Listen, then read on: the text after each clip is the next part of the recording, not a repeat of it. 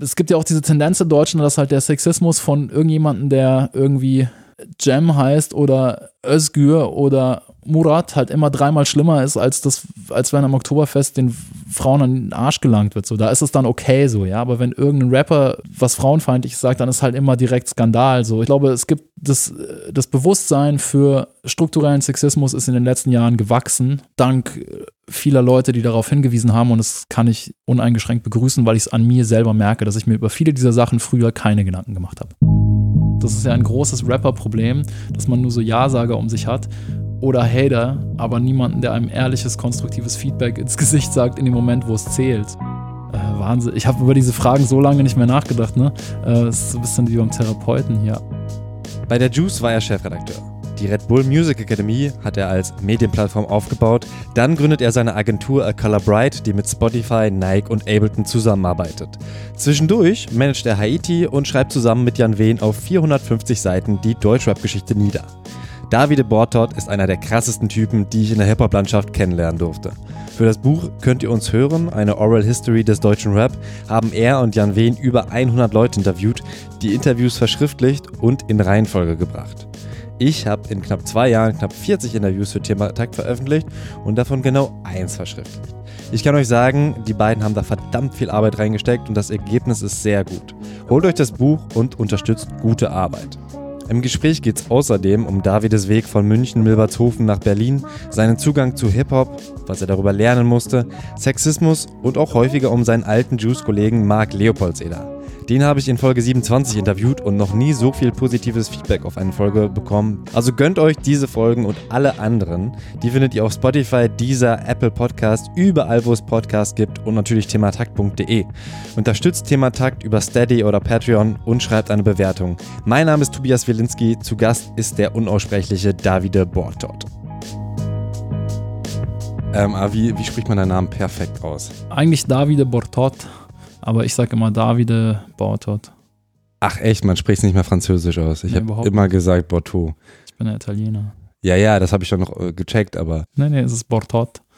Man kennt so ein bisschen den Kaffee, Bristot. Nee, das ist Lavazza so, kenne ich. Ja, das ist der Competitor, aber ich glaube, die sind nicht mehr so angesagt.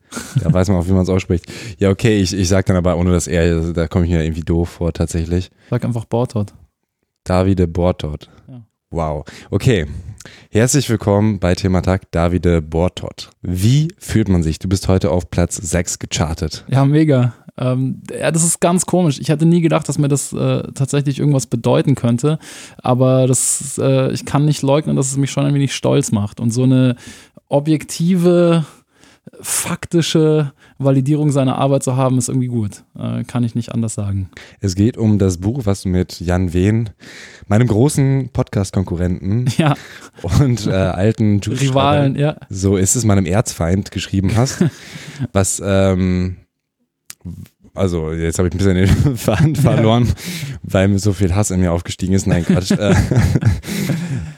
Gut, ich will mal direkt über, über das Buch sprechen. Das ähm, auch ähm, für die Hörer, es geht um sehr, sehr viel äh, in dieser Folge, weil du einfach eine sehr krasse Geschichte hast und ähm, super viele Stationen, über die ich gerne alle reden möchte, aber wahrscheinlich müssen wir hier und da so ein bisschen abkürzen. Aber fangen wir doch erstmal bei der Gegenwart an ja. und vielleicht auch bei deinem heutigen Tag. Color Bright heißt deine Agentur und vielleicht kannst du dann einfach mal erzählen, wie war heute dein Tag? Warum hast du gesagt, äh, boah, ich bin gerade sehr beschäftigt, wir müssen das Interview ein bisschen verschieben? oh Gott, ähm, mein Tag war relativ normal, würde ich sagen. Ich bin in der Früh ins Büro gefahren. Erst habe ich Sport gemacht, dann war ich im Büro. Wir haben am Montag ein großes Meeting mit dem gesamten Team, das musste vorbereitet werden. Dann war ich kurz weg, weil ich nämlich äh, äh, in der Baumhausbar war, bei, den, bei der Antilopen-Gang, die mich freundlicherweise in ihre Sendung für Radio Fritz eingeladen haben. Da haben wir ein bisschen über Rap geredet. Dann bin ich zurückgefahren, habe mir davor noch einen Shawarma reingewirkt, entgegen meiner Gewohnheit, war aber sehr lecker und habe noch ein bisschen was gearbeitet. Und ja, jetzt bin ich hier bei dir. Ich wollte aber eigentlich eher wissen, so was ist so deine, was, so was deine jetzige Arbeit genau? Ähm, so ein bisschen ja, das, das, Pferd von hinten genau, aufzäumen. Ich, ich habe zusammen mit meinem alten Kollegen Sven Ellingen, äh, übrigens ein exzellenter Hip-Hop-DJ äh, von der Laser Posse aus Freiburg gewesen, schon lange im Ruhestand, was das angeht, aber äh, immer noch großer Musikfan. Ähm, wir haben eine Firma für Design und Entwicklung. Wir machen Software. Viel mit Musikbezug auch, aber das ist eher zufällig. Das ist einfach nur, weil ich so viele, weil das halt so mein Netzwerk ist und ich viele Leute aus der Musikwelt kenne. Aber wir machen Entwicklung und Design von digitalen Produkten. Das ist unter anderem Ableton, oder? Wir haben viel für Ableton gearbeitet, genau. Wir haben viel für Red Bull gearbeitet, viel für Nike, ähm, aber auch für kleinere Startups. Wir haben auch ein eigenes Produkt, das wir verkaufen. Deckset heißt das. Das ist wie so eine Art äh, PowerPoint- oder Keynote-Alternative. Ähm, und machen so Kram, genau. Und Ableton ist Für Spotify Beispiel, haben wir gearbeitet auch. Ja. Ja, okay, dann, dann lass uns erstmal bei Spotify. Da habt ihr zum Beispiel eben den Namen Modus Mio erfunden. Ja, also äh, wir haben mit denen zusammen, genau, es ging darum, eine, eine Playlist-Marke sich zu erdenken für die moderne Form von Rapmusik, die auf Spotify und anderen Streamingdiensten populär ist und haben dann gemeinsam mit ihnen den, die Marke und den Namen Modus Mio entwickelt. Heute die Rap-Playlist, wo alle eben rein wollen. Völlig richtig. Und viele Leute fragen mich immer, was das eigentlich heißt. Aus unserer Sicht hat das so zwei Bedeutungs... Ich weiß gar nicht, ob das so... Wir lassen das Mysterium. Modus Mio heißt Modus Mio. Boah, aber was, was, was für ein Teaser. Ähm, Und ähm, ansonsten, was, was kann ich mir für Ableton? Das ist eben ein Musikproduktionsprogramm. Da habt ihr dann die, die Benutzeroberfläche gemacht, oder? Genau. Und ähm, die haben ja auch ein Hardware-Produkt, äh, Ableton Push, wenn man da das Display, da haben wir äh, die, das User, ja genau, das Display designt ähm, und wir haben auch die Webseiten gemacht. So, also wir arbeiten viel an der Schnittstelle zwischen Produkt und sagen wir Kommunikation dieses Produktes und wie gesagt relativ viel mit Musikbezug. Äh, Das ist- Bezug. Das ist halt sehr, sehr wenig greifbar. Hast du irgendwie so ein Beispiel, wo ich mir vorstellen kann, wie genau auch dein Arbeitsalltag aussieht? Ne, ich bin da halt der Hausmeister und äh, gute Laune Onkel. Ne? Ich bin ja weder ein Designer noch ein Entwickler. Alle anderen, die bei uns arbeiten, sind Designer und Entwickler. Und äh, meine liebe Freundin Viola Funk arbeitet auch bei uns. Die macht so Strategie und, und, und Content und sowas. Ähm, aber alle anderen sind Entwickler und Designer und ich bin weder noch. Das heißt, ich kümmere mich halt darum, den Laden zusammenzuhalten und wie gesagt, äh, Wasser zu bestellen, wenn keines mehr da ist und solche Sachen. Der Mann mit den Kontakten. Ja, genau. Ich muss immer dieses Bürogebäck, wie heißt das? Äh, Balzen, nee, wie heißt denn das? Ja, Mo Balzen Moments, genau, die muss ich überholen. okay. Ähm, Wir haben auch neulich einen, kann man vielleicht noch erwähnen, weil es auch Musikbezug hat. Wir haben neulich so eine Art Mini-Streaming-Service äh, zusammengebaut mit einem Kollektiv von Künstlern, unter anderem Justin Vernon von Bonnie Iver ist da dabei und die beiden Dessner-Brüder von The National und die Leute, die hier in Berlin das Michelberger Hotel machen und auch das People Festival in, im Funkhaus. Und die wollten so eine eigene ja, die haben sich überlegt, wir machen die ganze Zeit Musik, die wir gerne mit unseren Fans teilen würden, die aber nicht so richtig in unsere normalen Release-Zyklen passen und haben wir so eine Art eigenes Bandcamp, Soundcloud äh, Variation gebaut, ähm, wo diese und Bands und befreundete Künstler Musik veröffentlichen und auch ihre Gedanken dazu teilen können und da kann man Mitglied werden und ähm, das ist wie so ein alternativer Streaming-Service. Solche Sachen machen wir. Also viel mit Musikbezug, wenn das auch nie so angedacht war. jetzt würde ich erstmal nochmal bei dem Buch bleiben, Ja. weil das auch eben noch aktuelles ist und dann gehen wir nochmal in deine Vergangenheit. Und zwar ähm, habe ich mich erstmal gefragt, wer sind Eileen und Tom? Äh, ach so, ähm, Aline ist die Ehefrau von Jan. Ähm, und Tom ist ein, war ein sehr guter Freund von mir, der äh, ist leider verstorben, äh, Ende 2017, genau zu dem Zeitpunkt, als wir angefangen haben, in dem Buch zu arbeiten. Und es war ein äh, ja, extrem guter Freund von mir, wir haben zusammen studiert, ähm, haben uns dann ein bisschen aus dem, ja, nicht aus dem Auge verloren, aber er war in Harvard, hat dort studiert, ist dann zurückgekommen nach Berlin. Wir haben hier uns wiedergefunden, uns nochmal auf so einer neuen Ebene angefreundet und Teil unserer Freundschaft war auf jeden Fall, uns gegenseitig über Musik die Köpfe einzuschlagen. Er hat mich immer aufgezogen, sich über Rap lustig gemacht. Er war eigentlich ausschließlich Fan des frühen Cool Savage, alles andere fand er schlimm. Und hat mich immer aufgezogen damit, so im Spaß. Ne? Wir haben uns da immer gefrotzelt und äh, Späßchen gemacht. Und ähm, ich habe, während, ich, während wir an dem Buch gearbeitet haben, viel an ihn gedacht. Und deswegen wollte ich ihm dieses Buch widmen. Wie ist sein Nachname? Sein Nachname? Mhm. Tom Fese.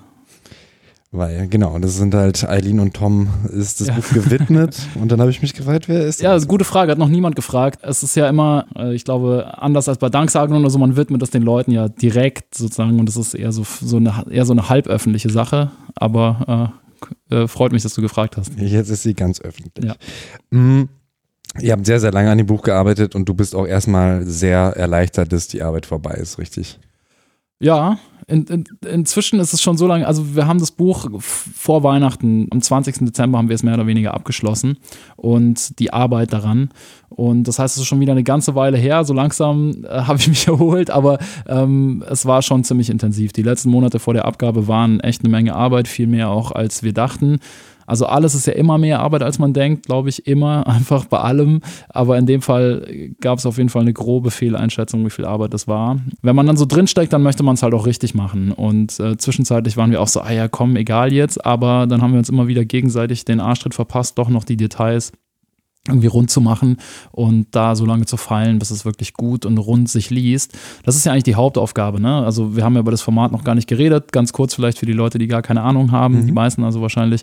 Ähm, wir haben einfach 100, bisschen mehr als 100 äh, Protagonisten und Protagonistinnen der Szene interviewt, Musiker, Rapper, aber auch ein paar Journalisten oder Labelmacher oder so. Einfach alle möglichen Leute, die dann etwas Relevantes zur Deutschrap-Geschichte beigetragen oder zu sagen haben und haben dann aus diesen Interviews ein großes Narrativ montiert. Das heißt, wir haben die Zitate auseinandergeschnitten und so nacheinander geschnitten, dass es sich anfühlt, als würden all diese Leute ums Lagerfeuer oder um einen Tisch oder so sitzen und diese Geschichte erzählen. Und ähm, der Interviewteil war das Einfache, das machen wir ja ständig, so wie du auch, das macht Spaß, da unterhält man sich toll und dann kommt man heim mit vier Stunden Aufnahme und fängt erstmal an abzutippen, merkt, oh Gott, so wie viel noch, ne?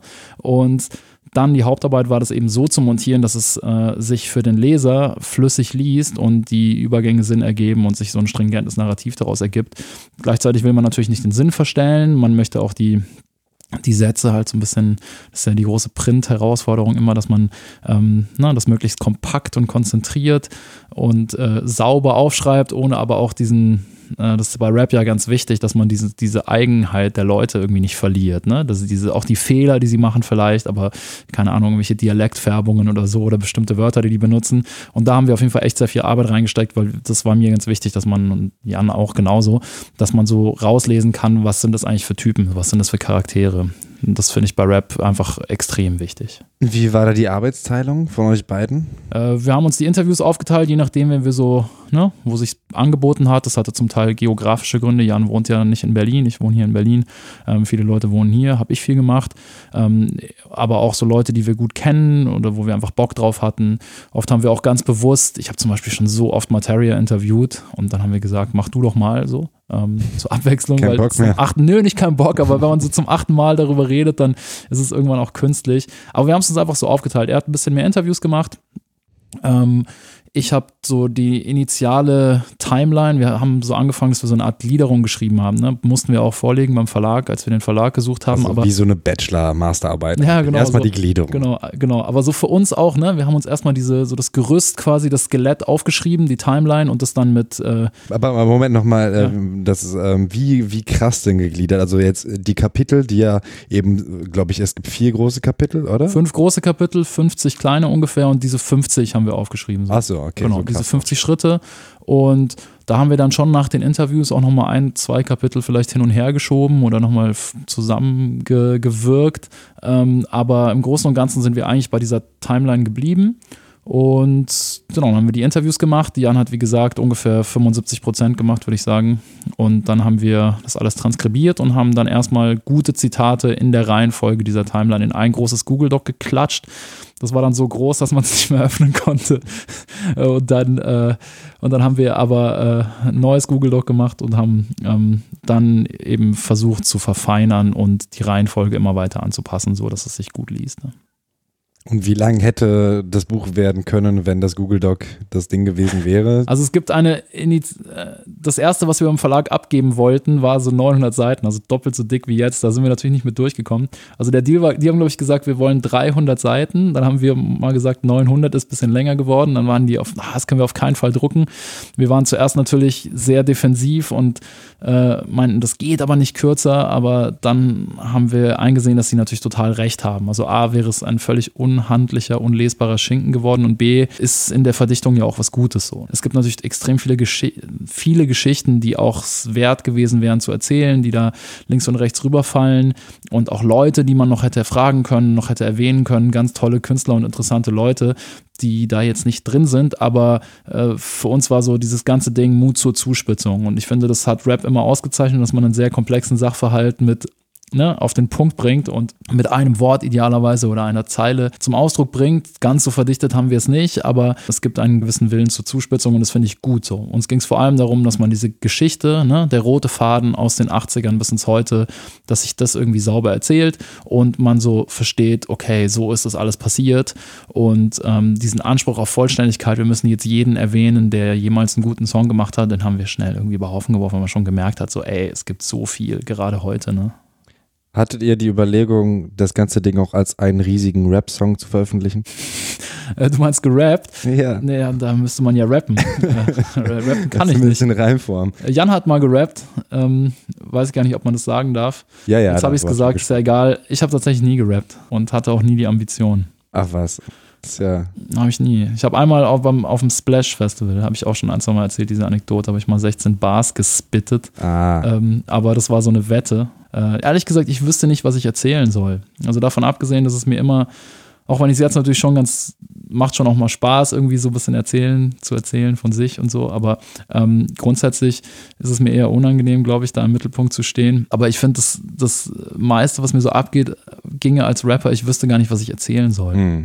deswegen ist meine Bewunderung für die Leute, die das machen, auch so groß, sich da hinzustellen und zu sagen, so, ich erzähle jetzt meine Geschichte und mache mich bis zu einem großen Teil auch angreifbar, einfach dadurch, dass ich ehrlich aus meinem Leben erzähle oder überhaupt mich da hinstelle und meine Kunst präsentiere, das äh, geht mir irgendwie ab.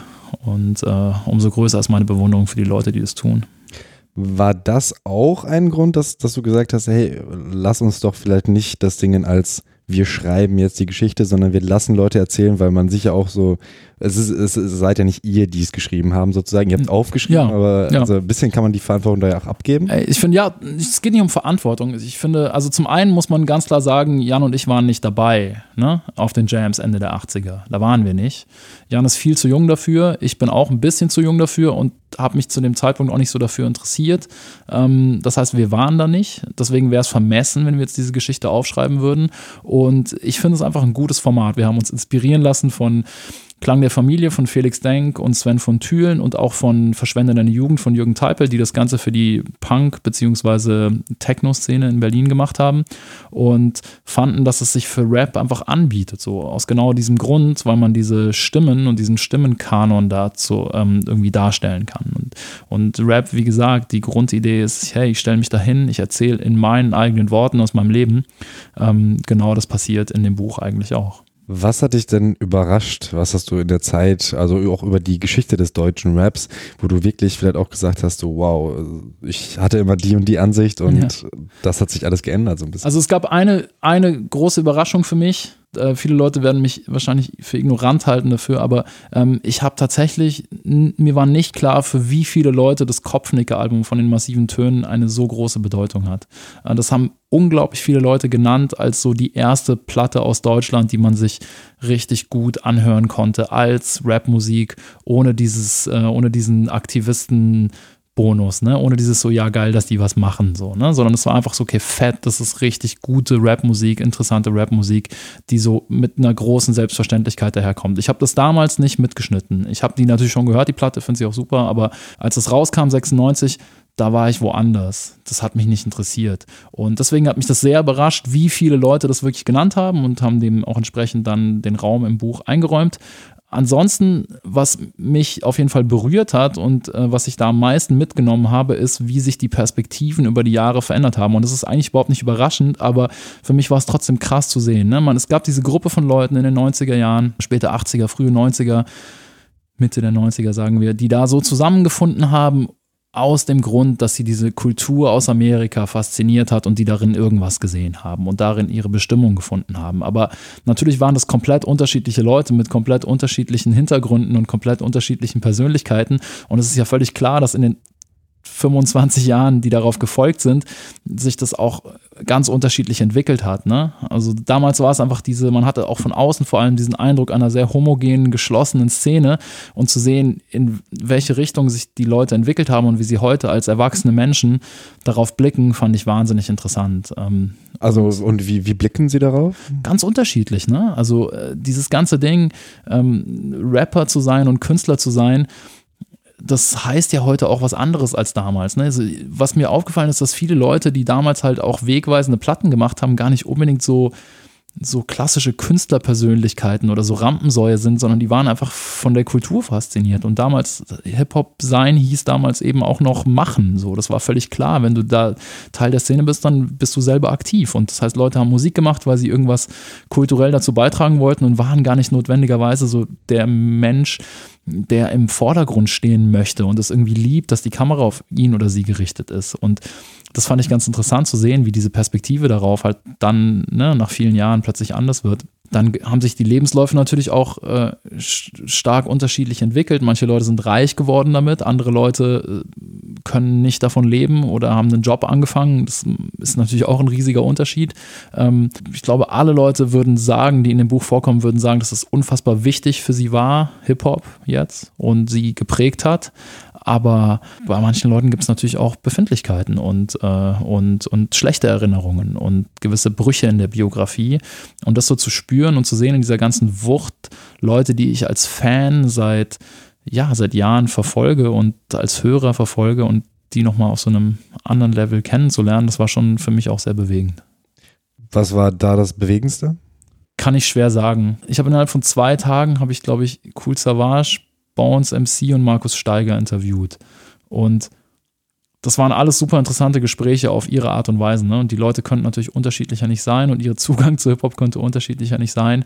Aber so zu sehen, okay, die sind alle drei irgendwie aus der, also ne, machen irgendwie das Gleiche und irgendwie aber auch überhaupt nicht. Und das war für mich, war das eigentlich das Wichtigste mit diesem Buch zu zeigen, diese Unterschiede, die halt Fans oft wahrnehmen und die irgendwie immer konstruiert werden, so der macht das und der macht das und die macht das und so, dass die Gemeinsamkeiten eigentlich viel stärker und viel mächtiger sind. Und dass alles, was irgendwie Markus Steiger, Bones MC und Cool Savage in ihrem Weltbild, in ihrem Musikgeschmack, in, in ihrem, auch in dem, was sie tun, ne, unterscheidet, dass es trotzdem da was Gemeinsames gibt. Und dieses Gemeinsame und diesen, das wollten wir herausstellen. Und für mich war das irgendwie bewegend auf eine Art zu sehen, so okay, so dumm sich das anhört, ne, die sind alle drei komplett unterschiedlich aber sind halt Hip-Hop alle so. Ne? Und äh, das, das war für mich bewegend. Ansonsten würde ich jetzt da nicht so herausstellen. Aber woran sieht man die Gemeinsamkeiten? Weil Hip-Hop ist ja sehr, sehr, die sind Hip-Hop ist ja ein sehr, sehr großer Begriff. Ja, Die, die haben einfach die gleiche Mucke gehört und, und so, oder wie meinst du? Die haben noch nicht mal die gleiche Mucke gehört, aber ähm, ich glaube, was der Hip-Hop-Kultur immer schon inne gewohnt hat und auch wenn das jetzt heute nicht so, nicht mehr so erzählt wird in der Form, aber dieses, dieses klassische Gründungsnarrativ, ne? Leute in New York, in der Bronx vor allem, in den 70er Jahren, so, das ist halt, alles ist Fakt, so, es ist, äh, gibt unglaublich viel Armut, Kriminalität, Drogen, äh, Rassismus, riesige Teile der Bevölkerung haben keinen Zugang zu Musikinstrumenten, zu Studios, kommen nicht in Clubs rein, können sich die Clubs nicht leisten, an, dass sie irgendwie malen, ist sowieso nicht zu denken, keine Eltern, die das unterstützen, ne? Bildungssystem in Amerika sowieso nicht, dass das irgendwie unterstützt wird für Leute, die nicht zufällig reich sind, so. Diese Leute sagen, wisst ihr was, fuck it, wir machen es jetzt selber, wir machen unsere eigenen Partys, ja okay, wir haben keinen Bass und keine Gitarre und kein Schlagzeug, aber was wir haben, sind Platten und wir ne, klauen uns das zusammen, was wir gut finden und bauen uns daraus was Neues. Und wir machen es jetzt einfach und ich mache mein eigenes Ding. Fuck you, so. Wenn du mich nicht dabei haben willst, dann mache ich es halt selber. So, ne?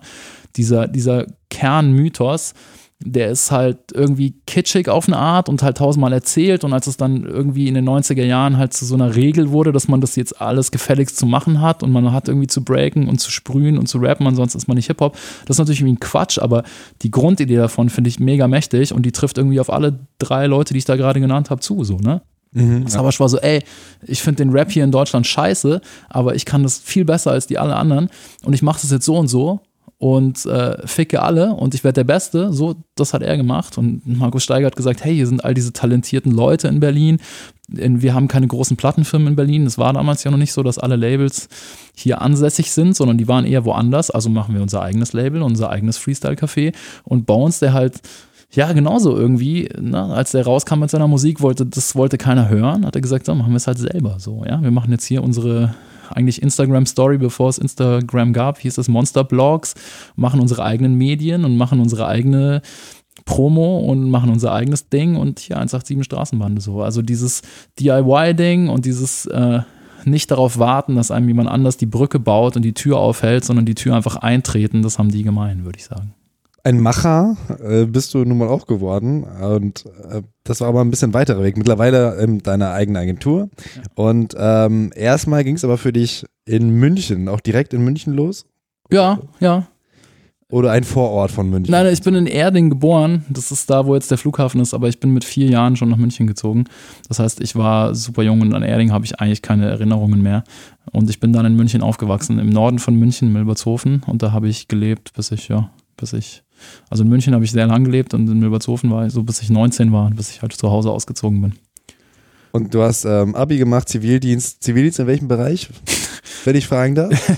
äh, im, im Bereich äh, Hausmeistertätigkeit. Im Besonderen habe ich äh, immer so einen Shuttlebus. Also ich habe im, wie hieß denn das? Ich weiß schon gar nicht, das ist schon eine Weile her. Gesundheitspark. Es war eine Einrichtung der Volkshochschule in München unterm Olympiastadion. Und da konnten Leute so verschiedene Sachen machen. Tai Chi zum Beispiel oder Gymnastik oder so. Viele ältere Leute waren da. Und die habe ich mit dem Bus immer hin und her gefahren von der U-Bahn Olympiazentrum bis zu diesem bis ins Olympiastadion.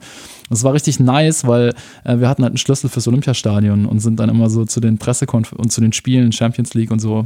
Ähm, und zu den Pressekonferenzen sind wir immer reingegangen. Es war richtig nice halt. Ich bin da viel Bus gefahren ähm, und ich habe also acht ältere Damen meistens, auch Herren, aber vor allem Damen abgeholt, habe die abgesetzt. Sobald die draußen waren, habe ich Musik mega laut aufgedreht und bin wieder zurückgefahren. Und das habe ich gerne gemacht.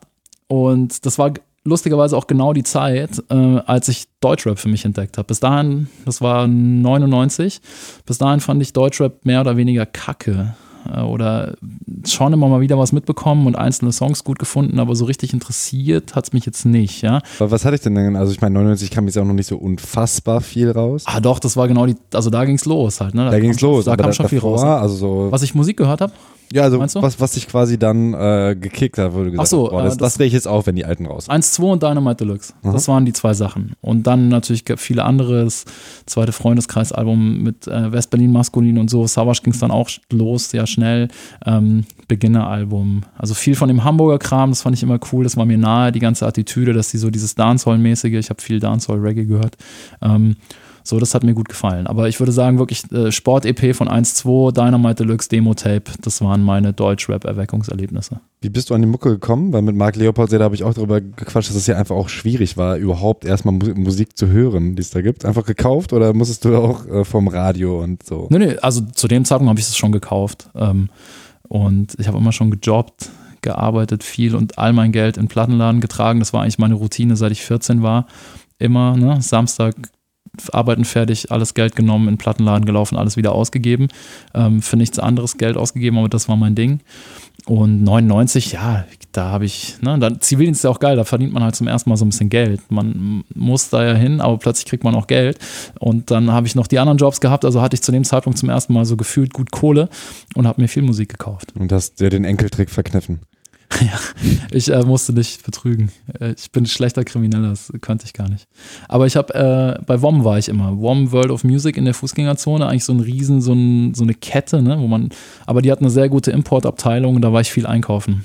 Und darüber habe ich auch dann irgendwann meinen ersten Job bekommen in der Musikwelt. So. Ja. Übers Einkaufen. Ja, ich bin da mal hingegangen und da war ein Typ, Christian Fischer, Shoutout an der Stelle. Ähm, und der hat irgendwie, hat er so schnell meinen Musikgeschmack verstanden, hat mir immer die Platten rausgelegt, die ich mochte. Und dann sind wir so ins Gespräch gekommen und irgendwann hat er mich, hat er so, ja, ich gehe jetzt da, ich fange einen neuen Job an, ich fange da bei Piranha Media, so einem Verlag, fange ich an. Piranha, kannst du eigentlich schreiben? Und ich so, äh, pff, keine Ahnung, hab's noch nie probiert, lass mal ausprobieren. Und dann habe ich was geschrieben und die fanden, dass ich gut schreiben kann, offenbar. Und da haben dann gesagt, ja, dann komm doch mal vorbei und dann kannst du hier vielleicht mal ein Praktikum machen. Und dann habe ich ein Praktikum da gemacht und dann habe ich angefangen für all die Magazine aus diesem Verlag zu schreiben und so bin ich dann bei der Juice gelandet. Aber du hast, du hast die Geschichte nochmal irgendwann ausführlicher äh, erzählt und ich habe es aber nicht ganz äh, nachvollziehen können, dass du irgendwas im Atomic Club. Ach so, genau, der hat da auch aufgelegt. Der Christian Fischer, DJ Fisherman, uh. die hatten eine Crew La Boutique, das war so ne, Mitte der 90er, zweite Hälfte der 90er. Ähm, das war so die Zeit von Drum and Bass, war mein Ding. Jungle, Jungle, Drum and Bass fand ich mega. Äh, und auch so das, was man dann vielleicht so Trip-Hop, Downbeat genannt hat. Und die haben diese Clubnacht Sonntagabend gehabt, immer im Atomic Café in München. Den Club gibt es nicht mehr. Und da bin ich total oft hingegangen und so, ne, weil er irgendwann dann auch gesagt hat, so, hey, komm doch mal vorbei. Ich so, ja, aber ich bin noch nicht 18. Ja, egal, ich bin auf die Gästeliste. Und dann hat man so, ne, krass, boah, Gästeliste in einem Club und dann bin ich da hingegangen und es war alles wahnsinnig aufregend und so. Und der hat mich echt, das ist echt erstaunlich so, ne. Wir haben jetzt so sehr sporadisch Kontakt. Neulich waren wir mal im 60er-Stadion, das war lustig. Ähm, aber der hat irgendwas in mir gesehen, ich weiß nicht warum. Irgend, irgendwas so. Der hatte keinen Grund, das zu tun. Ich meine, der war ein Plattenverkäufer natürlich und wollte Platten verkaufen und hat mir die rausgelegt, von denen er dachte, dass ich sie wohl kaufen würde. Aber der hat irgendwas in mir gesehen und gesagt so, okay, der Typ so, der mag Musik echt gerne und hat, ohne dass ich da, ich hätte mich nie getraut zu fragen, kannst du mich mal auf die Gästeliste schreiben, aber hat er einfach gemacht. Und so bin ich dann da gelandet und dann da so ein bisschen mehr Leute kennengelernt und so kam das alles, ja. Und das hat sich auch ein bisschen auf dich dann übertragen, seine Mentalität, oder? Weil du sagst auch, ich wollte immer Leute, die ich mag, in eine Position bringen, in der sie besser werden, wachsen, sich weiterentwickeln können. Ja, stimmt. Ich äh, habe da viel drüber nachgedacht in letzter Zeit. Ähm, bei der Juice war ich nicht immer gut darin. So, äh, du hast ja meinen lieben Kollegen und Freund Marc Leopoldseder auch hier mal, wir haben uns ganz schön gezofft, oft auch früher. Ich hatte so dieses Ding, ich halte mich ja für den geilsten Schreiber der Welt, so. Immer noch ja, ich weiß ich nicht. Aber es gibt natürlich auch viele andere gute Leute. Aber damals war, ich hatte so eine sehr genaue Vorstellung, wie ich das machen will. Und ich kam halt vom Schreiben. Ne? Ich kam nicht aus der Hip-Hop-Szene, sondern ich kam vom Schreiben. Ich wollte vom Magazin machen. Ich wollte ein dopes Magazin machen und es musste so gut sein wie möglich.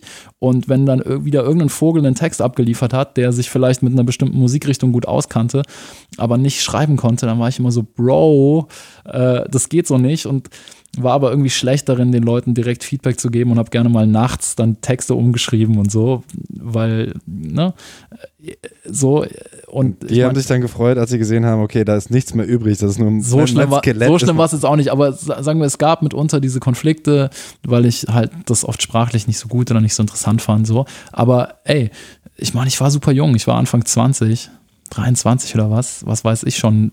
Keiner hat mir das je gesagt, wie das geht. Und so lernt man das eben. Und wir waren eine coole Gruppe, haben uns natürlich auch gezofft, aber waren auch ähm, gut befreundet, super eng befreundet und haben wer, das gemacht. Wer, so. wer gehörte dazu, als du Juice-Chefredakteur wurdest? Marc Leopoldseder, Joe Circa.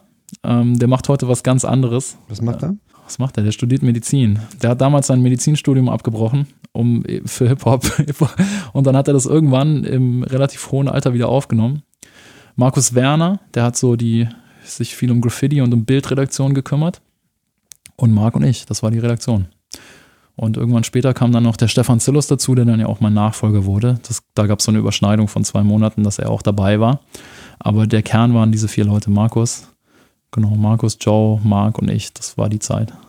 Und wie genau lief dann dieses äh, Chefredakteur werden ab? Also ich äh, stelle mir vor, du hast vorher einfach immer dann frei äh, für ganz, ganz viele, also wie viele eigentlich? So vier, fünf Magazine? Oder? Ja, genau, die hatten so vier, fünf Magazine zu dem Zeitpunkt. Und ich habe hier und da mal was geschrieben und dann hat mein Vorgänger, der Chris Marun, ähm, der ganz früh, der kommt ja auch in dem Buch ein paar Mal vor, weil er das Magazin, das Fernsehen in Full Effect gemacht hat und also wirklich ganz, ganz früh sich journalistisch betätigt hat. Ich weiß nicht, ob er der Erste war, da gab es ja auch noch andere, aber da reden wir echt frühe, frühe 90er, ne?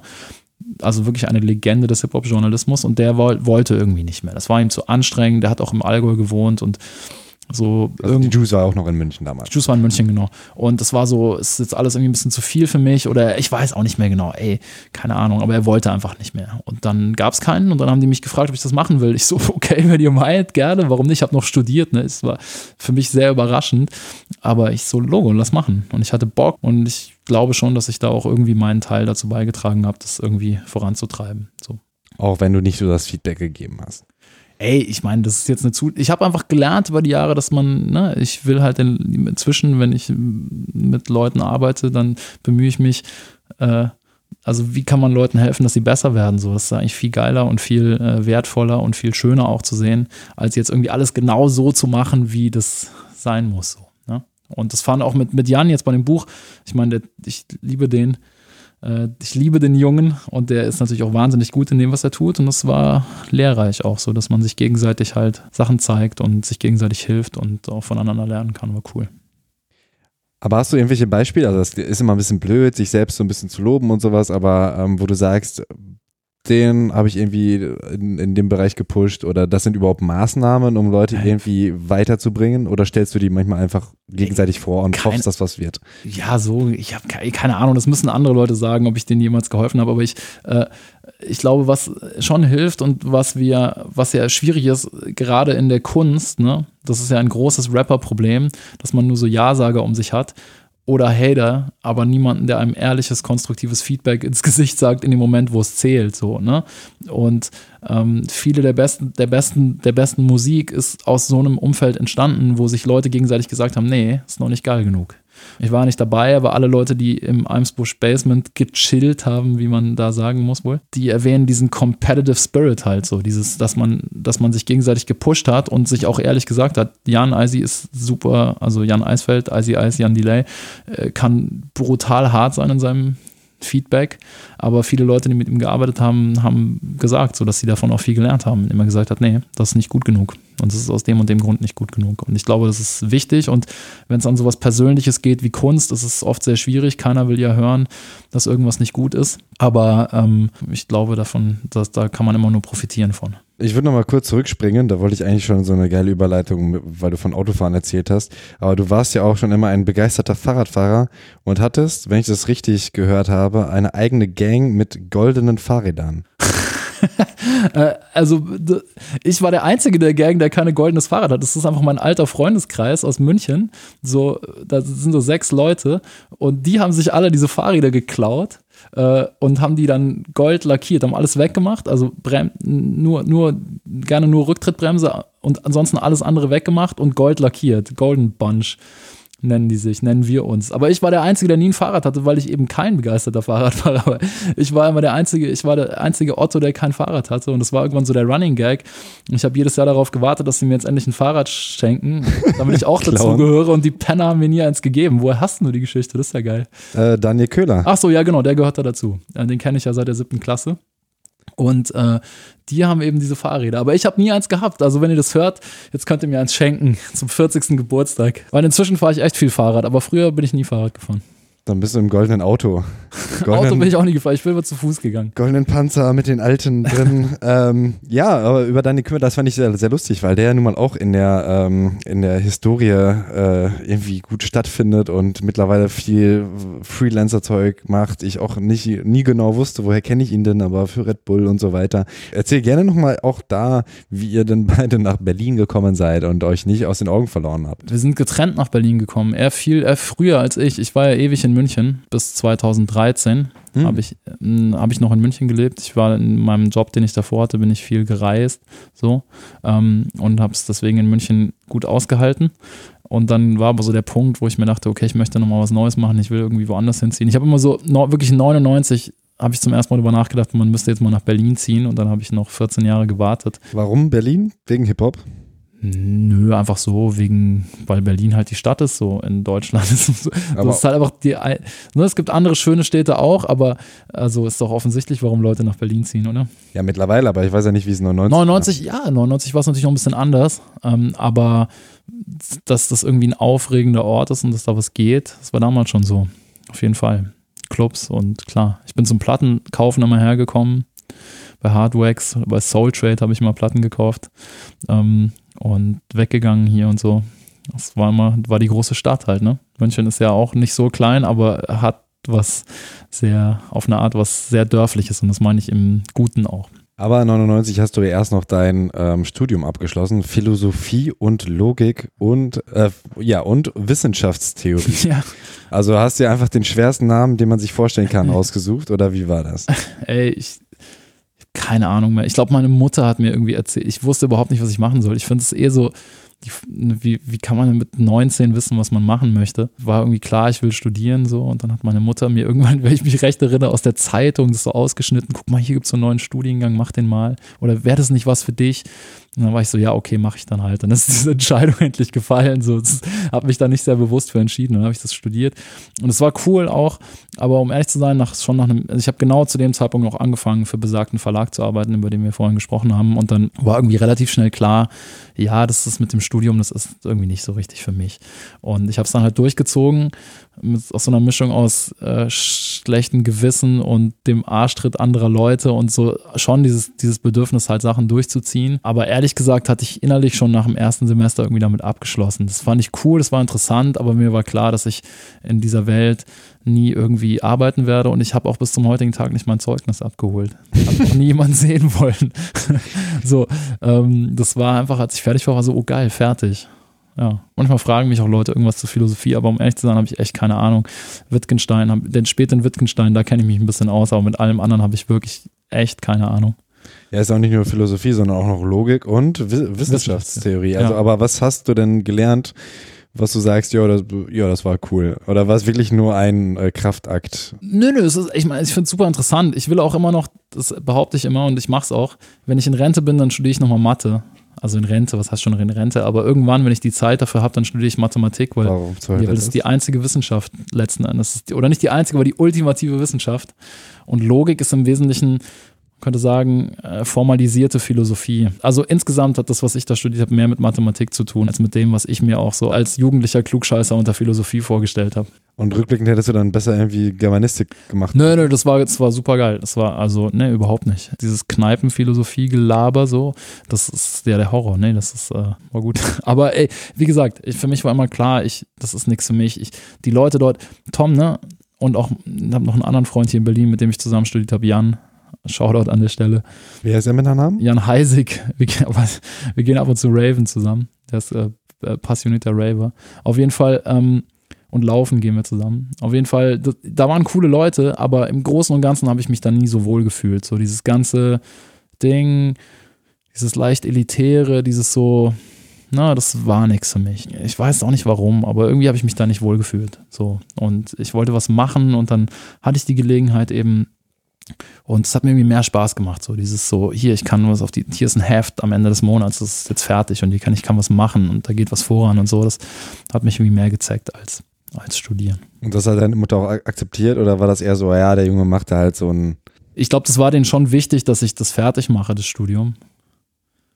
Äh, Wahnsinn. Ich habe über diese Fragen so lange nicht mehr nachgedacht, ne? Äh, ist ein bisschen wie beim Therapeuten hier, aber. Äh, ja, das war ey, ich mein, auffällig. Mein Vater hat immer, ich glaube, mein Vater hat so ein sehr, immer großes Vertrauen in mich gehabt und er hat immer gesagt, du wirst schon wissen, was du da machst. Ja, mein Vater ist Italiener, ich bin auch Italiener. Oder ich bin Deutscher und Italiener. ja, ich habe doppelte Staatsbürgerschaft. Ja, aber lustig, dass du sagst, ich bin auch Italiener. Also das, das wirkt jetzt so, bin, als, als wenn du nicht Deutsch, sondern dich für Italienisch sein entschieden hättest. So. Äh, irgendwie ja. Ich ja? bin, ja, als ich, als ich aufgewachsen bin, ich habe mich immer als ähm, nach, nach diesen Münchner Maßstäben so, war ich Kanake. So. Und es war klar, ähm, dass ich mich eher dieser Seite zugehörig fühle. Und ich bin dann, wie gesagt, in Milbertshofen aufgewachsen. Da hat BMW viele Fabriken gebaut und da waren viele Gastarbeiter, Griechen, Jugos, hat man damals gesagt, Türken, ähm, so. Ähm, und Italiener auch. Um, ähm, und das sind die Leute, mit denen ich aufgewachsen bin und die mich irgendwie auch zu Hip-Hop gebracht haben. So die älteren Jungs, die vielleicht schon Autos hatten und so, ne? Da wurde Tupac gehört, das war so die Zeit. Und vor allem Dr. Dre, Snoop Dogg, 92, West Coast Shit, RB, Freestyle-Musik wurde viel gehört. Ähm, Freestyle-Musik heißt aufgenommen Freestyle? Nee, nee, nee, nee, sondern so eine Musikrichtung, die so aus New York, eher aus Latino-New York der 80er, im Wesentlichen, was eher so in der Disco-Tradition steht. Also es ist auf eine Art so Latino-Disco-iger Synth-Pop, so, aber das hatte dann ja. Hip-Hop so, ne? So Dance-Music aber das war damals ja irgendwie auch alles eins. So Haus, die frühen Haussachen aus Chicago so oder und New York. Dann auch das, was man dann später Eurodance nannte. Also was weiß ich, Technotronic, Snap und so diese Sachen. Die Sample-Sachen aus England, Bomb the Bass und sowas. Äh, Cold Cut. Ähm, und Rap und aus Amerika und Rap aus England und so. Das ist also beatbasierte Dance Music, Black Music auf eine Art. So, das ist eigentlich, wie ich zu Hip-Hop gekommen bin. Ich habe da gar keinen großen Unterschied gemacht. Für mich war jetzt so irgendwie so ein House-Track. Dann gab es diese G-Beats, Sachen, so was, so Breakbeats, wo irgendwie jemand so drüber Rugger-mäßig gemacht hat und so all so dieser Kram, alles, was ein Beat hatte und was irgendwie cool hatte, was so, so eine coole, coole Attitude hatte, das hat mir gefallen. Und wo genau das jetzt herkommt, das habe ich erstmal nicht gecheckt. Für mich war Technotronic erstmal das gleiche wie Public Enemy. Und dann habe ich natürlich gegraben irgendwann und dann habe ich schon verstanden, dass die aus sehr unterschiedlichen Ecken kommen, auch Ecken dieser Welt. Aber worauf wollte ich hinaus? Ach so, ja, ich, für mich war immer, ich habe immer gesagt, ich bin Italiener. Ich weiß noch genau, 1990 hat Italien im Halbfinale gegen Argentinien verloren bei der Fußball-WM, die ja in Italien war. Und ich habe bitterlich geweint und wollte am nächsten Tag nicht in die Schule gehen, ähm, weil ich Angst hatte, dass die deutschen Kids mich verarschen. Ist dann auch passiert. Und man hat mich mein Vater, das ist echt wie eine Therapiesession hier, egal, aber erzähle ich jetzt einfach, ist ja auch egal. Mein Vater hat, hat mich richtig so zusammengefaltet und gesagt, so, ey, ihr seid hier in Deutschland, ihr müsst euch anpassen hier. Wir sind hier in Deutschland, wir müssen, ihr seid Deutsche, macht sie doch nicht unnötig schwer so, du bist, er hat mir eingeredet, so, ne, du musst Deutscher sein und du musst dich integrieren. Das war damals, glaube ich, die Einstellung von vielen Leuten aus dieser Generation. Wir haben auch, inzwischen kann ich Italienisch, aber mein Vater hat immer Deutsch mit uns geredet am Anfang, weil er wollte, dass wir das lernen und uns integrieren und irgendwie so deutsch sind, wie es nur irgendwie geht. Aber ich wollte das irgendwie nicht. Und ähm, generell war halt so, das vergisst man ja heute so ein bisschen. In dem Buch erwähnen das auch ein paar Leute, so doof sich's anhört. Aber dieses ganze Ding, ne, die Schuld von Deutschland, der Krieg und so, das war noch super präsent irgendwie auf eine Art. Ist es immer noch für mich und ist auch richtig so.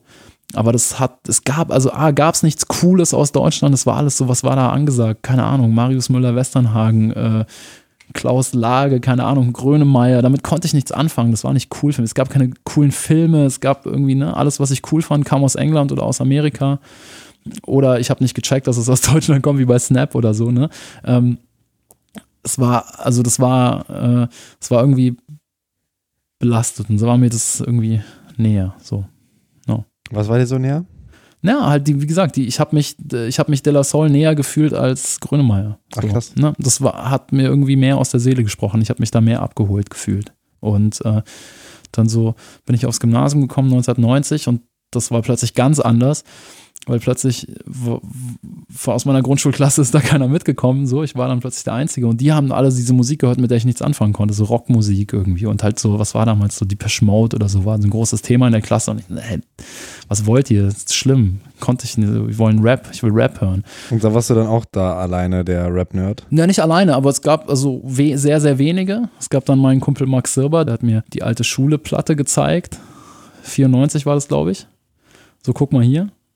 Fand ich richtig kacke, aber ähm, Max, das war ein Hip-Hopper. Der hat auch Graffiti gemacht, so gebreakt und der hat mir das gezeigt. Der hat mir viel Musik gezeigt. So. Weil da so ein bisschen die, die Biografie äh, hat mich äh, an Mark erinnert, Mark Leopolds Eder eben, der, der war aber, glaube ich, wirklich dann schon so ein bisschen alleine der krasse Rap-Nerd bei sich in der Schule auch. Ja, voll. Und der war der Über-Hip-Hopper. Also, ne, der, der hat sich da richtig schneller, auch viel, viel früher reingefuchst. Ich habe mich auch sehr reingefuchst, aber in eher andere Musikrichtungen. So, wie gesagt, House auf jeden Fall. Reggae, Dancehall, ähm, diese ganze Welt hat mich im Jungle, Drum and Bass war dann so Reggae und House auf einmal, war, war genau alles, was ich wollte irgendwie, hatte so eine Dance-Musik auch mit Hip-Hop-Attitüde und natürlich Rap aus New York auch immer, ne? Wu-Tang, äh, Nas, Mob Deep, äh, Bootcamp Click, DITC, diesen ganzen Kram fand ich mega. Und bei der Juice habt ihr euch dann erst kennengelernt wahrscheinlich, ne? Marc und ich haben uns bei der Juice kennengelernt, ja. Wie war denn die Zeit da? Also ähm, als du Chefredakteur wurdest, spätestens bist du dann auch jeden Tag in das Büro und hast die Leute dann auch da getroffen. Ja, ja, klar. Also mit Sicherheit gab es auch irgendwelche Probleme oder sowas, äh, mit wer kommt aufs Cover und sowas.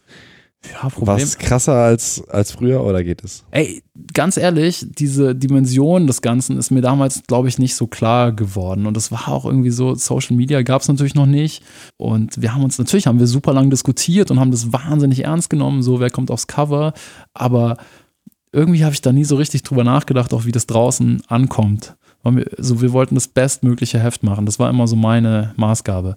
Und was es halt mit Marc gab es dann, ich hab, bin ab 2003 wurde ich Chefredakteur und es war ja genauso die Phase des Übergangs von, sagen wir, dem 90er Jahre Bildungsbürger, also ich weiß nicht, Bildungsbürger ist auch ein falscher Ausdruck, weil das stimmt so auch nicht. So, das ist immer so eine vereinfachte Darstellung, aber du weißt, was ich meine, ne? Diese. Brav, die, ja.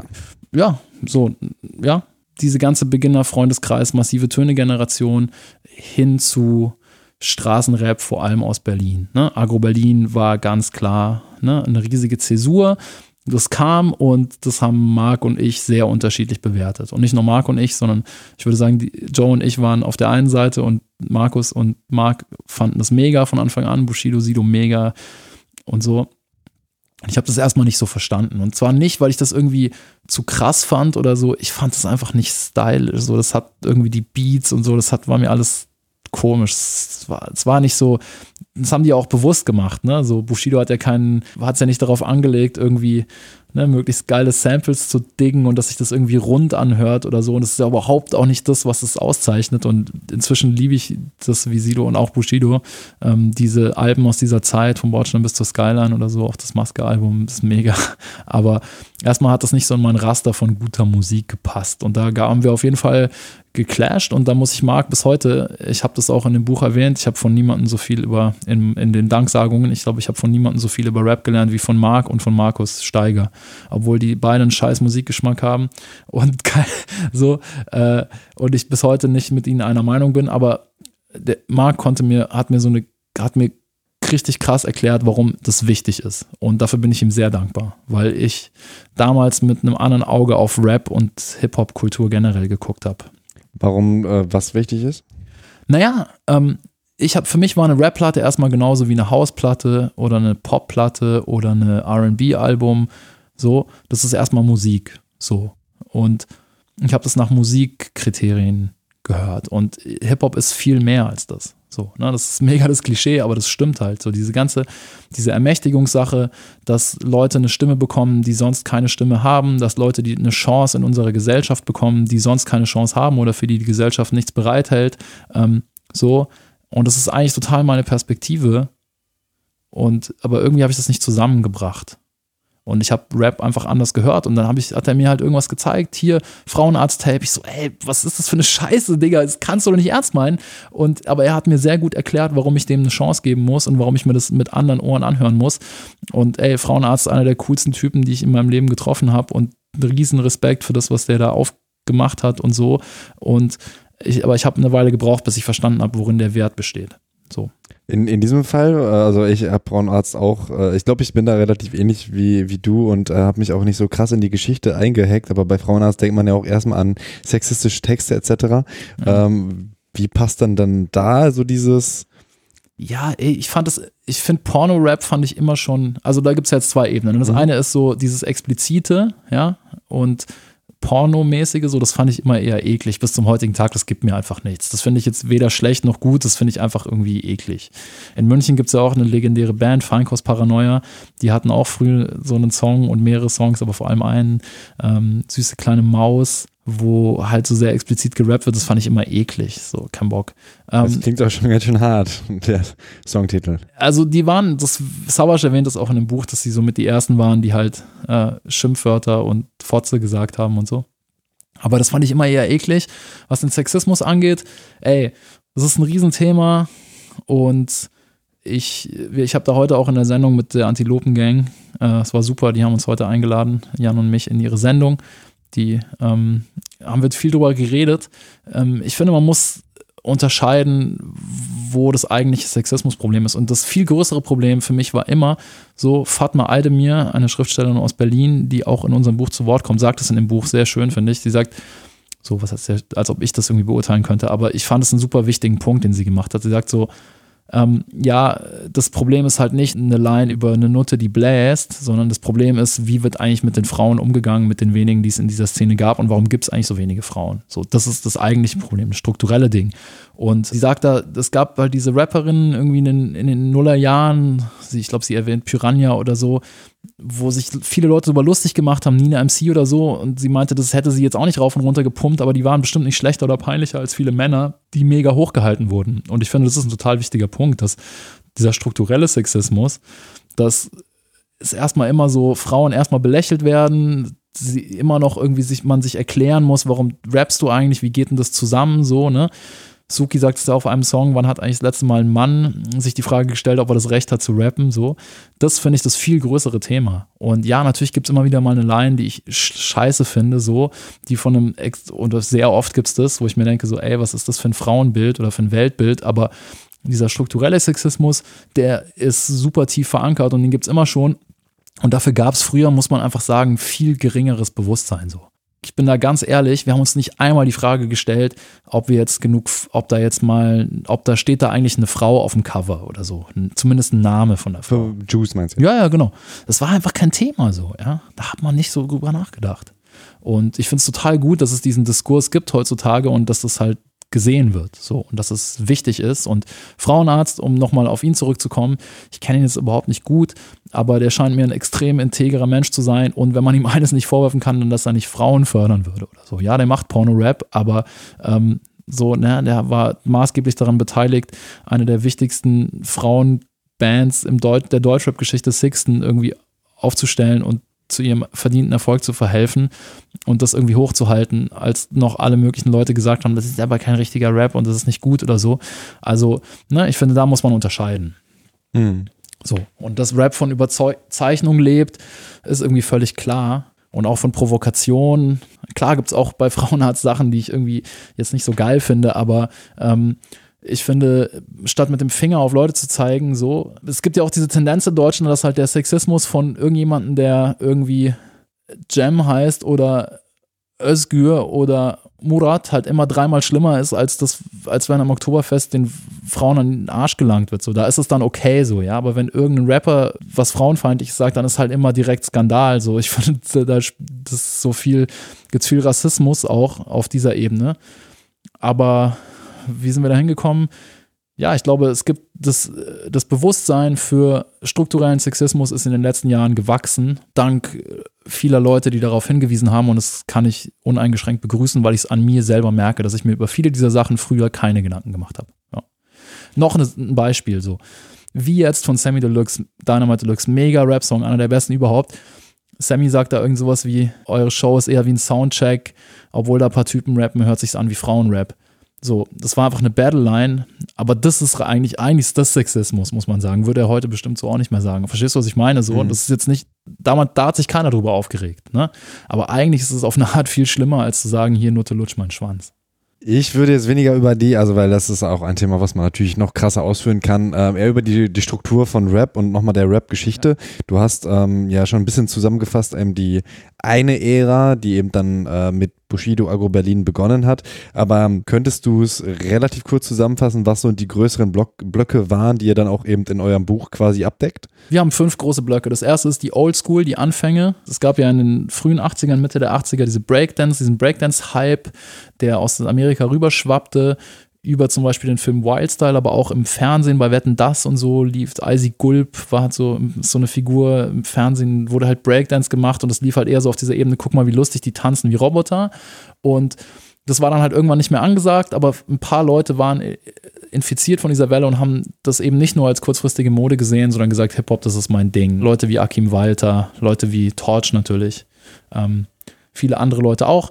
Und so im ersten, in diesem ersten großen Kapitel erzählen wir die Geschichte, wie sich aus diesen Anfängen die Oldschool formiert hat, wie das mit den Jams losging, wie es die ersten deutschsprachigen Rap-Songs gab, Fanta 4, Fresh Family und dann irgendwie Advanced Chemistry natürlich. So, das ist der erste Block. Der zweite Block ist 94 bis, sagen wir, 2003, wo sich aus dieser Generation heraus Deutschrap in seiner heutigen Form entwickelt hat, mit Alben von zum Beispiel den massiven Tönen, Stieber Twins, auch Fettes Brot und dann eben diese Phase, die kulminiert ist mit den großen Alben von Beginner, Freundeskreis und dann mit dem Torch-Album 2001, der das so ein bisschen abgeschlossen hat. Aber so diese Phase, wo sich aus dem ursprünglich, aus der ursprünglichen Hip-Hop-Szene heraus Deutschrap als Popmusik entwickelt hat.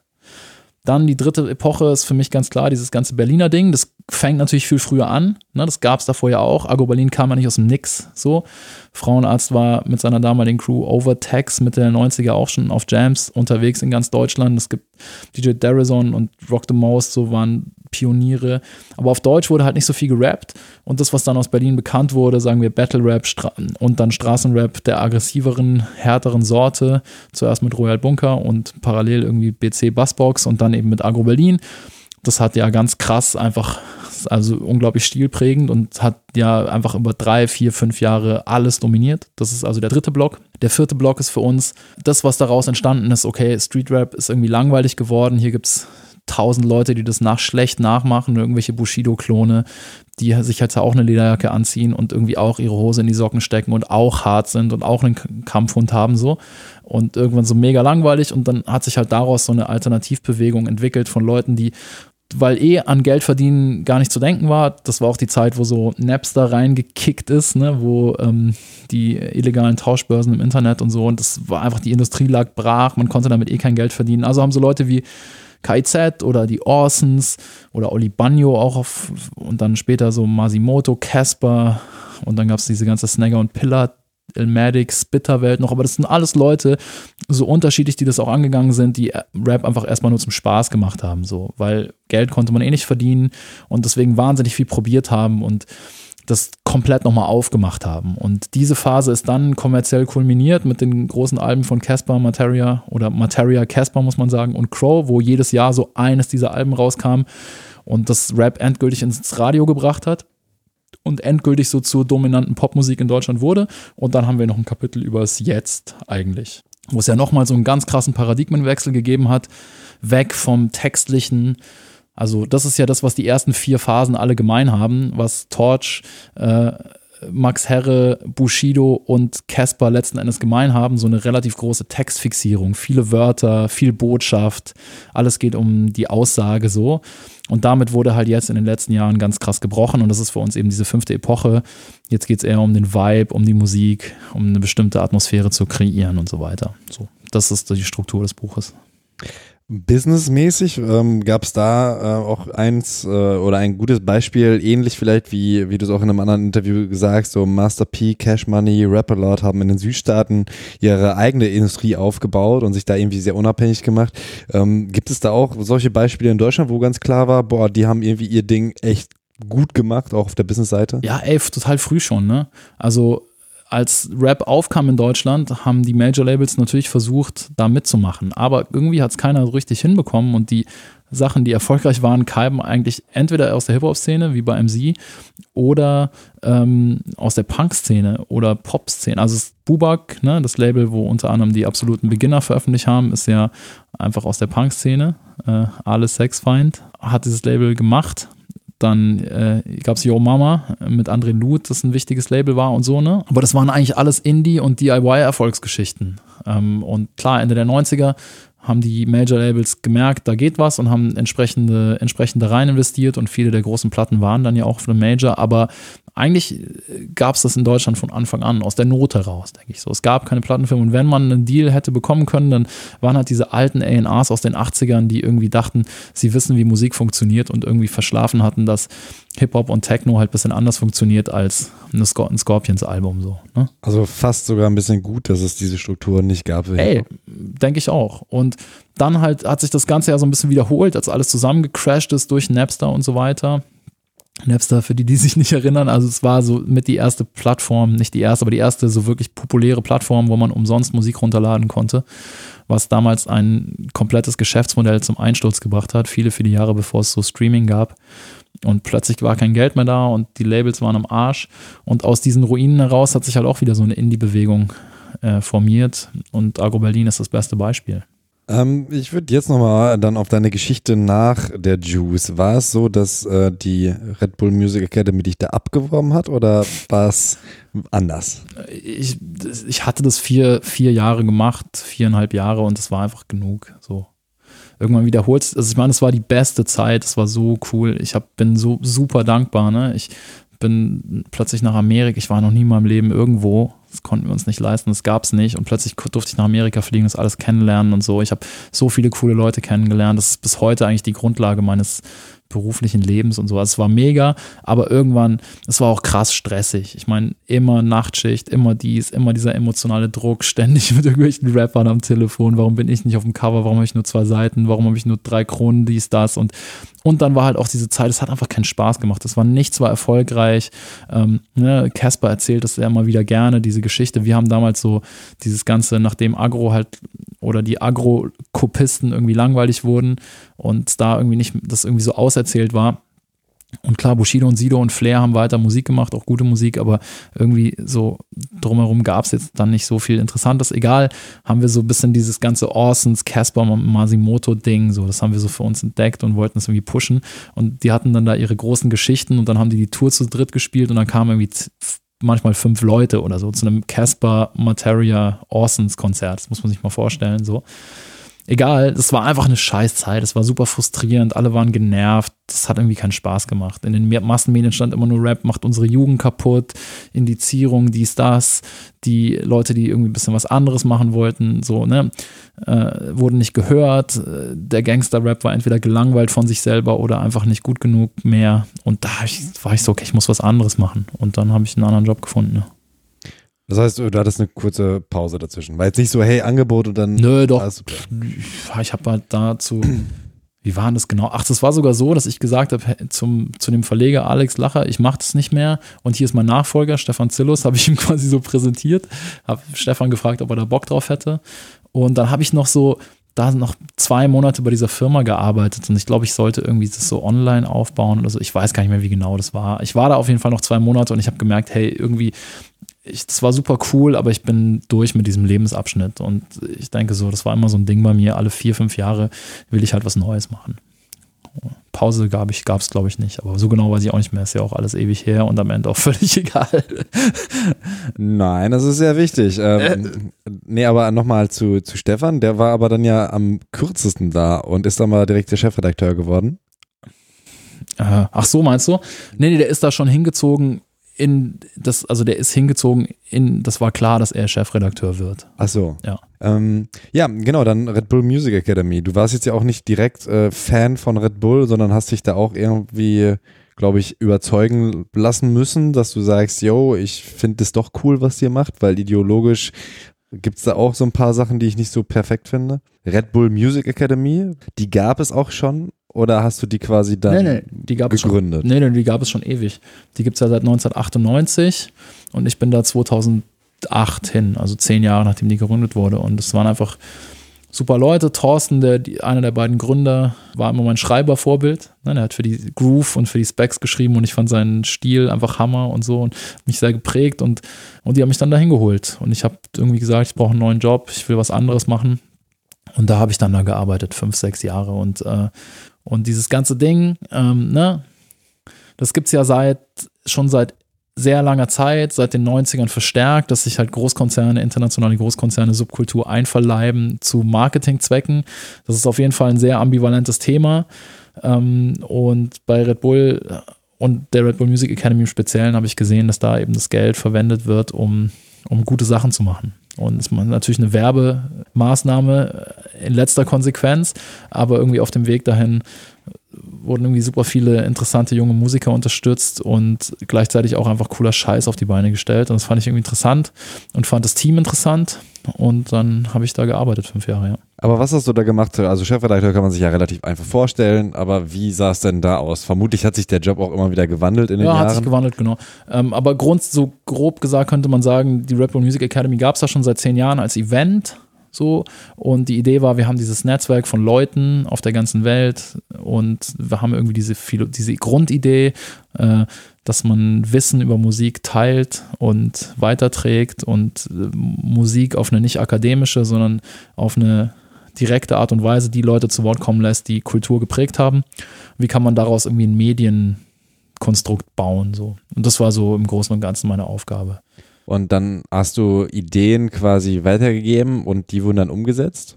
Ja, konnte man sagen. Also ja. Oder war, was war, es war super, dass du sagst, ey, lass doch mal äh, ein Video, YouTube gab es da schon. Ja, ja, klar. Genau sowas, ja. Lass doch mal eine Doku-Reihe machen über dieses und jenes. Wir haben eine Doku-Reihe gemacht, die war geil. Hashtags, als Hashtags gerade so neu waren. Und da ging es um so Musikströmungen, die aus dem Internet kommen. Ne? Ähm, so, das war damals irgendwie noch relativ neu, das Internet nicht nur als Plattform benutzt wird, um Musik zu verbreiten oder dass sich da Leute zusammenschließen, sondern dass so ganze Genres, Mikrogenres, Bewegungen, die aus dem Internet kommen. Da haben wir so eine Doku-Reihe gemacht, das, das ist mir so spontan eingefallen. Habe ich da auch schon so quasi agenturhafte Arbeit gemacht. Aber in Berlin, aber teilweise bist du dann auch nach Südafrika. Nee, nee, ne? nee, also, nee, also ich war das erste Mal 2003 bei der Red Bull Music Academy in Südafrika eingeladen als Journalist, als Juice-Autor habe ich einen Verriss geschrieben. Aber äh, die mochten mich trotzdem noch. Egal. Ähm, und dann, nee, ich habe in München gewohnt. Das war von München aus. Und ich bin erst 2013 nach Berlin gezogen, als ich dort aufgehört habe und meine eigene Firma gegründet habe. Und ich war viel unterwegs immer. Die Red Bull Music Academy damals hat immer einmal im Jahr stattgefunden, immer irgendwo auf der Welt. Und da war ich dann viel und so, bin viel, viel gereist, viel rumgekommen. Ich habe mich damit noch nicht so krass beschäftigt. Ja. Was genau ist diese Music Academy? Das ist jetzt nicht nur einfach, hey, wir haben jetzt irgendwie 20 ähm, Sänger, Sängerinnen und packen die einfach mal ins Studio und macht mal, sondern das ist viel mehr mit Panels und so weiter und so fort, oder? Ich meine, ich arbeite da jetzt schon lange nicht mehr. Ich weiß gar nicht, ob ich so noch qualifiziert bin, darüber zu sprechen. aber damals. Also, also na, die, die Grundidee war immer so, okay, wir nehmen zwei Gruppen von 30 Leuten, Musikern, Producern, äh, auch Sänger, aber viel so Leute, die Beats machen oder Musik machen, so aus der ganzen Welt. Und das soll eine möglichst diverse Gruppe sein, also möglichst viele unterschiedliche Hintergründe und Skills und so. Und die packen wir für zwei Wochen in einen Raum. Ähm, dann gibt es zweimal am Tag was, was wir immer Lecture genannt haben. Also da sitzt jemand auf einer Couch, irgendjemand, der einen wichtigen Beitrag zur Musikgeschichte geleistet hat und gibt so ein Interview, so ähnlich wie wir das jetzt machen. Dann gibt es da Studios, wo die Leute eben zusammen Musik machen, kollaborieren und abend gab es immer eine Veranstaltung. Und die Idee war eigentlich immer so ein bisschen, zum einen eben, wie ich schon sagte, Musikgeschichte, Musikwissen zu teilen und zu dokumentieren, zum anderen aber auch Leute zusammenbringen, die sich vielleicht ansonsten nicht so über den Weg laufen würden und da interessante Kombinationen zu erzeugen und Wissen zu teilen und so eine Konversation auf Augenhöhe herzustellen. Und was ich da wirklich immer mitgenommen habe, so als Musikfan, war das, egal ob du irgendwie 17 Grammys gewonnen hast und Brian Eno bist oder, oder, oder Björk oder was auch immer, oder ob du irgendwie irgendein Fool bist, der gerade in seinem, in seinem Kinderzimmer irgendwie ein Beat zusammengebaut hat. So. Die großen Themen, die großen Probleme auch sind am Ende immer die gleichen für Musiker und für kreative Menschen. Und das fand ich immer spannend zu sehen, wie sich Leute aus so unterschiedlichen Hintergründen und mit so unterschiedlichen Lebensläufen austauschen können und auch zusammen was schaffen können, einfach über Musik. Das ist super kitschig, aber das hat schon eine große Kraft. Hast du dann da ein Beispiel, wo du sagst, ich ähm, bin irgendwie stolz darauf oder es hat mich voll gefreut, dass wir die und die zusammengebracht haben und dadurch ist das und das entstanden oder kann man es auch schwer, schwer sagen?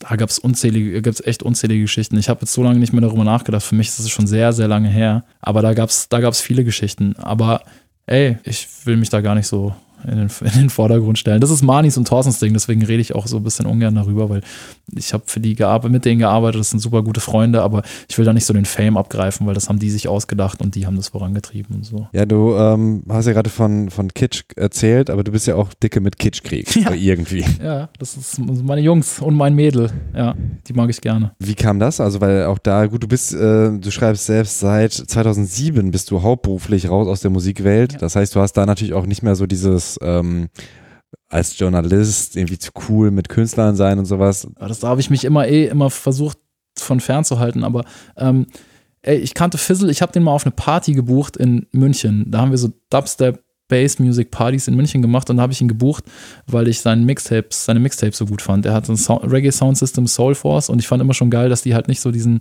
äh, diesen Regelscheiß, den gibt es in, in der Dancehall ja ganz genauso, im Dancehall ganz genauso wie in der Rap-Welt, dass die da immer schon drauf geschissen haben und einfach irgendwas ganz anderes gemacht haben und einfach nicht so auf die Regeln gehört haben. Und dann habe ich den mal gebucht. Ich war dann geilerweise nicht mal da bei der Party. So sind wir irgendwie in Kontakt geblieben und dann ist er nach Berlin gezogen, wie die anderen beiden Mitglieder von Kitschkrieg auch die Geschichte ist ja schon oft erzählt worden, dass sie irgendwie alle so an einem Nullpunkt waren in ihrem Leben und nicht mehr so weiterkamen, dann nach Berlin gezogen sind, sich dann hier irgendwie gefunden haben. Ahudat und Fizzle kannten sich schon. Äh, Fiji und Fizzle kannten sich auch und so haben die sich irgendwie gefunden. Und ich habe zu dem Zeitpunkt war ich einfach öfter mal mit Fizzle Kaffee trinken und so. Und haben uns einfach, haben einfach gechillt und geredet und viel geredet und über Musik geredet. Und ähm, ja, ich war immer schon riesengroßer Ronny Trettmann-Fan. Auch vielleicht das allererste Interview gab es mal so ein kleines Ding in der Juice. So, ich war immer riesen Fan von dem.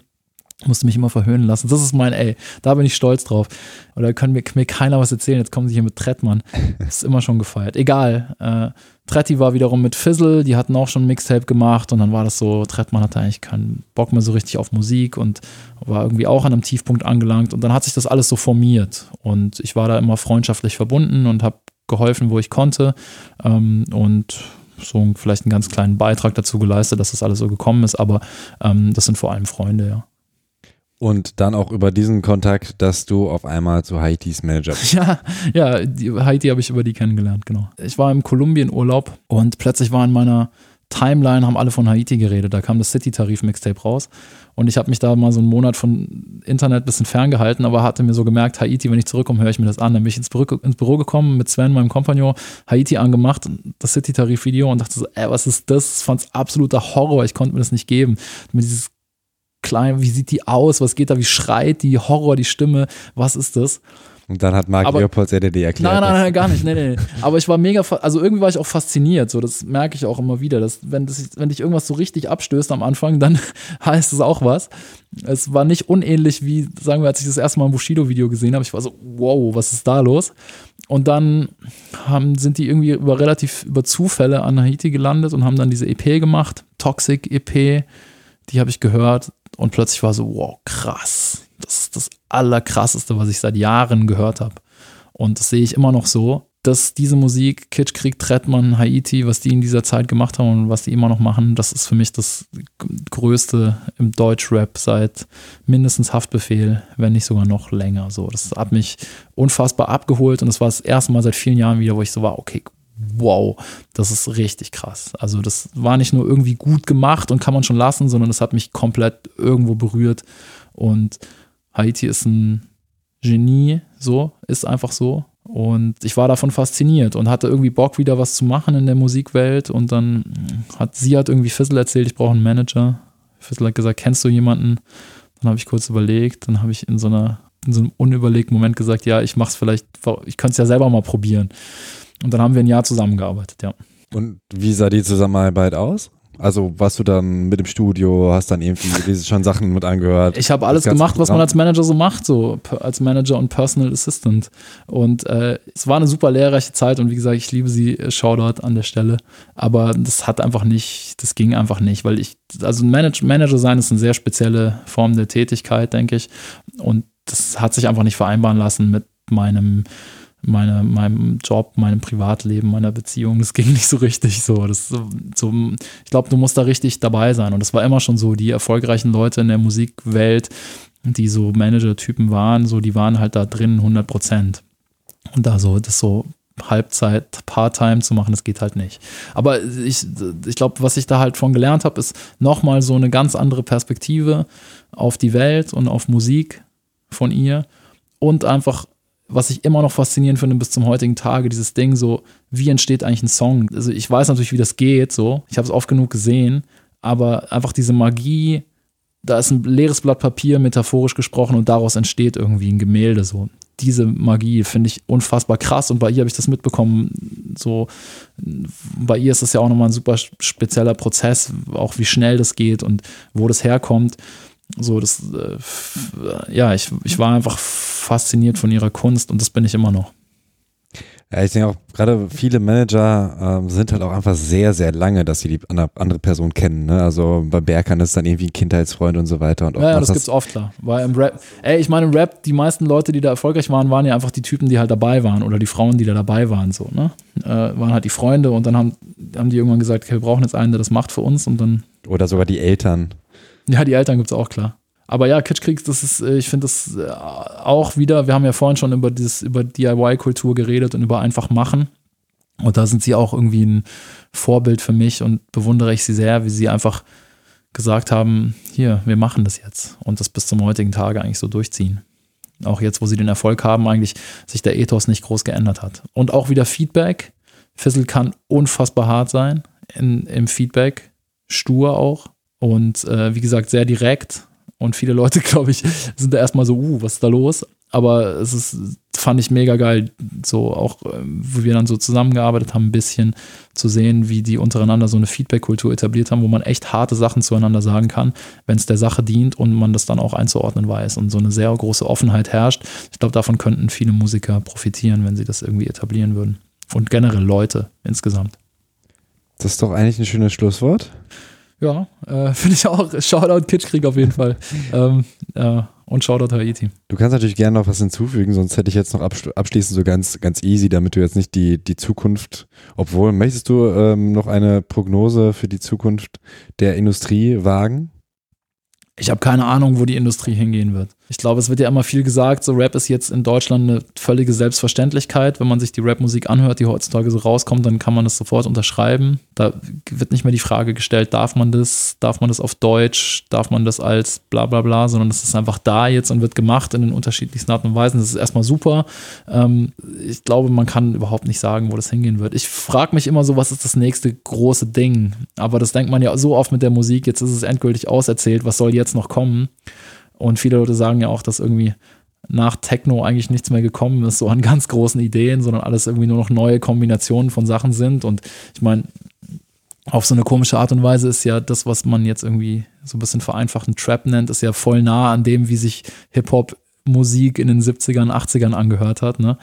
So kommen, schließen sich auch irgendwie Kreise auf eine Art. Jetzt mal rein soundästhetisch. Aber ich, ich freue mich darauf, was das nächste große Ding sein wird. Und das ist immer so bei Hip-Hop. Mich interessiert immer das neue Ding. So, ja, ich höre auch gerne dann mal in einem schwachen Moment das Mary J. Blige Album von 94 so, aber viel interessanter finde ich eigentlich immer das, was letzte Woche irgendein 17-Jähriger gemacht hat. Und das ist auch die Zauberkraft von Hip-Hop. Wenn man das Ganze nämlich nicht als eine Regel versteht, wie sich irgendwas anzuhören hat, sondern als Idee, die Idee, die wir jetzt schon öfter besprochen haben, nämlich so, okay, nimm dir alles, was dir gefällt, baue es irgendwie zusammen nach deinen eigenen Regeln und mach einfach. Wenn man das als die Kernidee von Hip-Hop ansieht, dann ist quasi in der Definition inbegriffen, dass sich das immer erneuern wird und immer wieder was Neues kommen wird. Und das finde ich das Spannende daran, dass es eben nicht darum geht, irgendwas zu reproduzieren, was sich vor 30 Jahren mal jemand ausgedacht hat, sondern dass man das einfach als Leinwand nutzen kann, um seinen eigenen Style zu machen. Und deswegen wird es diese Musik immer geben und die wird immer interessant bleiben und ich werde sie immer lieben, hoffe ich. Ah, noch ein schönes Schlusswort, oder? Ja, Man perfekt. Das war perfekt. Das war, ne, das war perfekt. Das war perfekt. Aber ey, das war doch ein gutes Schlusswort, oder? Ja, auf Wollen jeden wir noch Fall. so eine Verabschiedung machen? Ja, natürlich. Ähm, ja. Das hätte ich fast vergessen. Aber übrigens, äh, vielleicht, vielleicht noch zum, zum Ende. Ähm, als ich dir das erste Mal geschrieben habe bei Facebook, einfach so, kannst du dich noch daran erinnern? Wahrscheinlich nicht. Äh, doch, klar, das war bei wegen Genius. Nee. Nicht? Nein, nein, nein. Mein ich äh, im Wortlaut, 21.05.2012. Oh Gott. Super Artikel über Jay-Z, einer von der Sorte, Anführungszeichen, alles in Bindestrichen. Merke beim Lesen, dass ich ihn sicher nochmal lesen werde. Liebe Grüße, Tobias. Und, und dann, dann habe ich nicht geantwortet, bestimmt. Doch, natürlich, du hast geschrieben, oh, danke für die Blumen, freut mich sehr. Bestes zurück, die. Ja. ja. Das war das erste. Und dann später ah. kam erst Genius, als ich dich gefragt habe, so, hey, du hast ja Kontakt zu Rappern, ähm, vielleicht frag dich mal wegen Verified Account und hast Hab ich ja nie gemacht. Schreib, schreib doch mal der Juice, hast du gesagt. Ja, genau. Aber ist ja auch verständlich. Aber Genius mega geil. Ähm, das äh, ist super. Danke, das wollte ich hören. So, geiles ja. Schlusswort. Danke, ähm, Tobi, für die Einladung. Ja, vielen, vielen Dank, dass du da warst. Davide Bortot, so ist es ganz, so ist ja auch 100% richtig ausgesprochen jetzt, ne? 98, ah, aber nice. Sag nochmal richtig. Eigentlich Davide Bortot, ja. aber ich sag immer selber Davide Bortot. Mann, zwischenzeitlich vergesse ich auch, wie man es eigentlich ausspricht, weil es mir auch scheißegal, ernsthaft. Geil. Ja, vielen, vielen Dank. Und, Danke dir. Ähm, viel Erfolg auch mit Buch und ähm, allem weiteren. Vielen herzlichen Dank.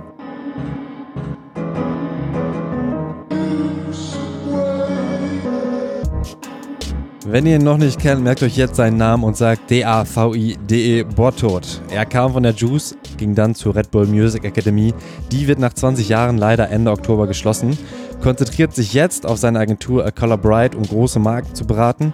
Das Buch könnt ihr uns hören, eine Oral History des deutschen Rap ist draußen. Das hat er zusammen mit meinem Podcast-Kollegen Jan W. niedergeschrieben und auf Lesetour präsentiert.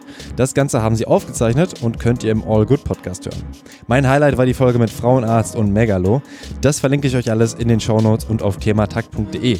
Dort findet ihr auch alle anderen Folgen. Wenn euch die hier gefallen hat, hört auch unbedingt die mit Marc Leopoldseder und abonniert den Podcast auf Spotify Spotify, Deezer oder iTunes. Wollt ihr mehr Interviews mit Leuten aus der Industrie oder interessieren euch KünstlerInnen viel mehr? Gebt mir Feedback. Damit ich überhaupt Interviews machen kann, brauche ich eure Unterstützung. Auf Patreon, Steady, Facebook, Twitter, Instagram. Schenkt mir eure Liebe. Die nächste Folge erscheint Dienstag in zwei Wochen. Zu Gast ist wieder ein Münchner, Fat Tony. Mein Name ist Tobias Wilinski, das war Thema Takt. Vielen Dank fürs Zuhören und bis bald.